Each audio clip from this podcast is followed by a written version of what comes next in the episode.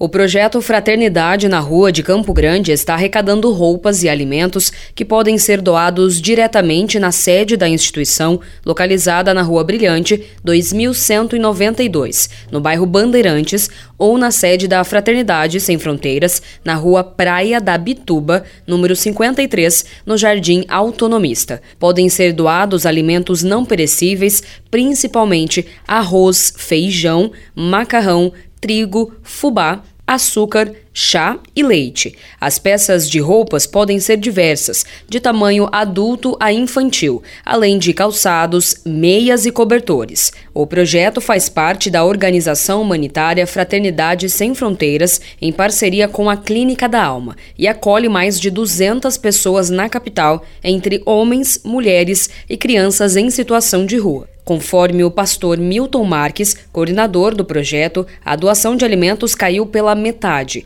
e em dias frios, ainda mais com chuva, a procura é ainda maior, passando de 60 para 80 quilos de arroz por dia e de 25 para 40 quilos de macarrão diariamente. Nós estamos passando por alguma dificuldade com alimentos, as doações diminuíram bastante após esse período de pandemia que a gente é, viveu. Está vindo agora aí mais uma frente fria. Nós precisamos de não só de alimentos, mas também de roupas. Esse é um projeto bacana que trabalha com pessoas com dependência química.